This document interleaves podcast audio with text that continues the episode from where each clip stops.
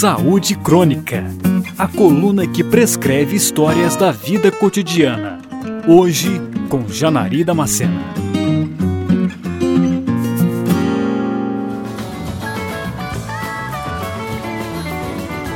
Por esses dias, saí para um recesso do trabalho a fim de me juntar aos meus pais, irmãos e filhos para viajar durante uma semana e recuperar um pouco da energia consumida lentamente ao longo do ano que passou. E olha, nós tivemos dias incríveis, vivenciando algo que há quase 20 anos não ocorria: viajarmos todos juntos. E foi mágico.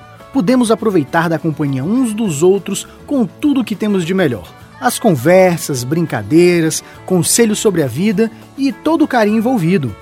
Claro, como toda família, temos nossas diferenças e discussões acontecem, mas nada que não seja rápido de resolver e superar.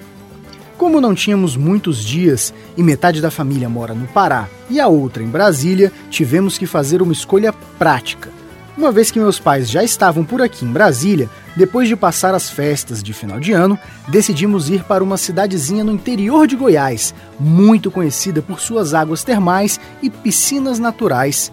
E foi durante uma noite de lua cheia, daquelas assim bem grande, reluzente no céu, que eu estava aproveitando o sono dos meninos para ouvir música dentro de uma piscina de água quente enquanto avaliava minha vida. Todos os anos essa situação se repete. E não sou apenas eu. Em dezembro, grande parte das pessoas para, por um momento que seja, para refletir sobre a vida e analisar o que aconteceu de errado, prometendo intimamente para si mesmas que no ano seguinte tudo vai ser diferente e que os problemas não as alcançarão, ou pelo menos novas soluções serão usadas para transpor essas dificuldades.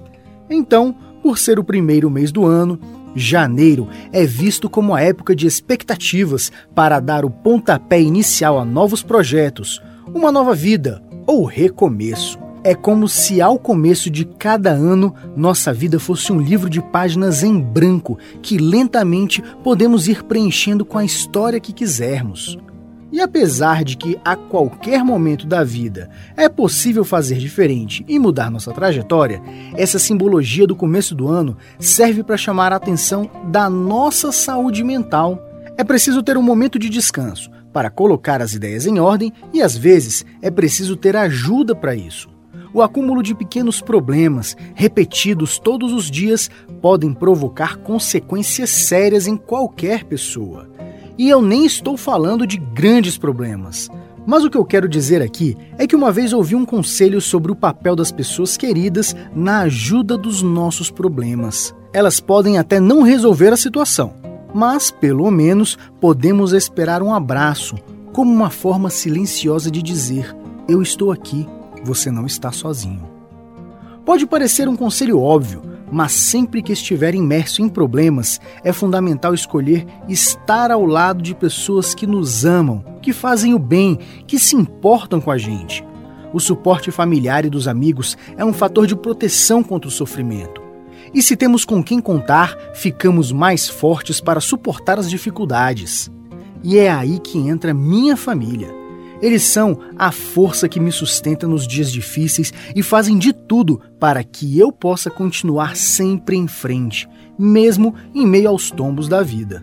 Por isso, carrego no peito um medalhão em homenagem a eles, com a inscrição que diz: Família é onde a vida começa e o amor nunca termina.